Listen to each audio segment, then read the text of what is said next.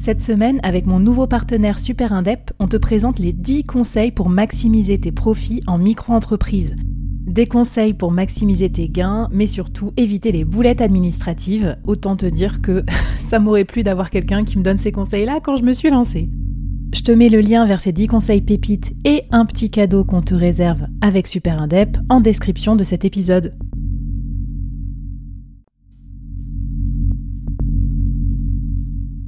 Quoi ressemblerait ton business si tu pouvais être épaulé par les meilleurs experts? Avoir un board de rêve disponible 24 heures sur 24 pour t'aider, répondre à tes questions? Je suis Flavie Prévost et ce board, je l'ai créé pour toi dans ce podcast.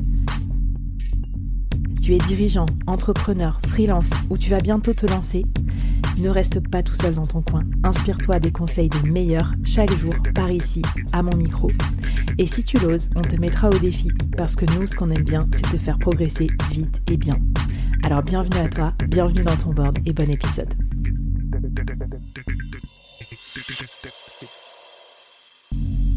Aujourd'hui, je te présente une nouvelle mini-série, 5 épisodes express à binger pour progresser vite et bien sur un thème business incontournable. N'oublie pas de t'abonner à la newsletter dédiée pour recevoir les bonus. Question bonus, mais euh, quel genre de métriques ou de KPIs euh, tu peux fixer euh, en, matière d'objectifs? C'est simple, il faut jamais se mentir à soi-même. Encore une fois, attention aux vanity metrics. Est-ce que vous voulez vraiment de la visibilité? Est-ce que vous voulez des vues? Pour moi, les marques qui doivent vouloir des vues, c'est des marques qui sont hyper établies. Ça n'engage que moi, ce que je vous dis. C'est mes pauvres dix ans d'expérience euh, euh, en marketing qui m'ont permis de me faire cette conviction-là.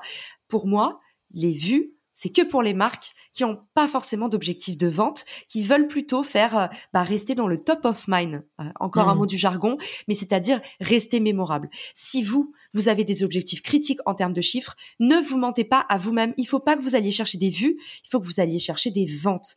Donc, il faut mieux avoir une petite audience avec un message très ciblé. Vous avez bien compris votre persona. Vous avez une image qui convertit. Vous avez le bon texte pour adresser le bon persona au bon moment. Il y a un momentum. Vous avez craqué la vente.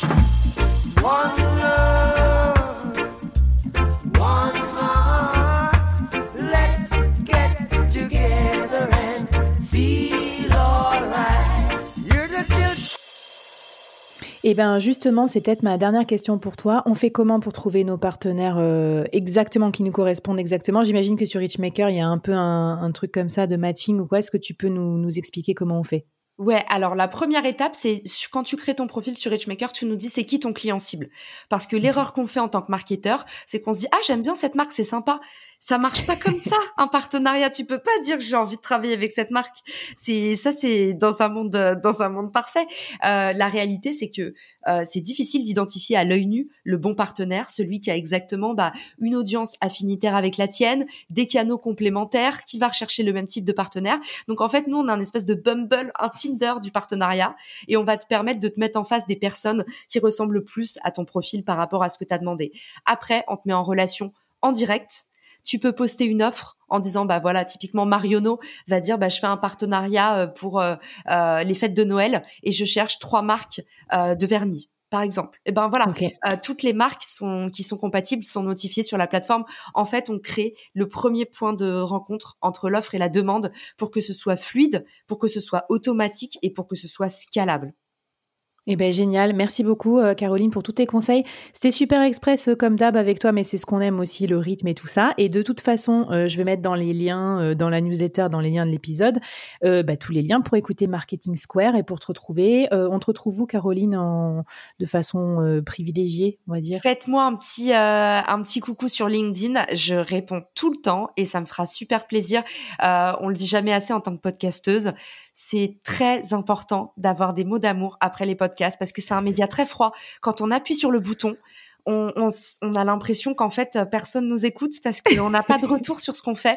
Donc n'hésitez pas à, nous envoyer un, petit message, ça nous embête pas, bien au contraire. Et puis bah, si on peut vous aider, on le fera. Ouais, c'est pour ça qu'on fait des interviews d'ailleurs, et c'est pour ça qu'on met la vidéo, ça met un peu de chaleur euh, au fond de nos cœurs. merci Caroline, merci pour tout. Euh, et bien à très bientôt, et on te suit sur LinkedIn et sur euh, Marketing Square. Alors bye bye Caroline, merci. bien, encore merci à toi, ciao. Merci d'avoir écouté jusqu'au bout. Dis-moi, j'avais une question à te poser avant qu'on se quitte. Comment t'as découvert, toi, au fait, le podcast Le Board? Pour moi, il n'y a rien de mieux que la recommandation d'autres auditeurs pour découvrir ces futurs podcasts coup de cœur. Donc si cette mini-série, si cet épisode, si cette interview t'ont plu, euh, ce serait génial que tu puisses la partager autour de toi. J'espère que ça aidera un de tes amis, une de tes collègues, un de tes clients peut-être à découvrir son nouveau podcast business préféré. En tout cas, ça m'aidera aussi à faire découvrir le board. Merci à toi, à la prochaine.